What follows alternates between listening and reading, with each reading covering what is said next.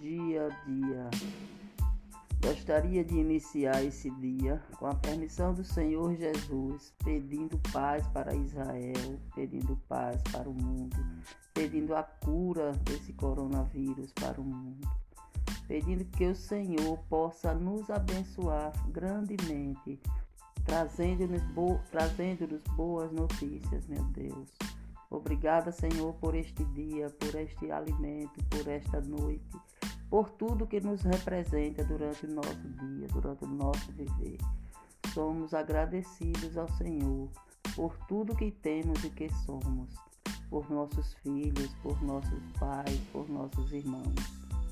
Obrigada, Senhor, por assim estar sendo esta pessoa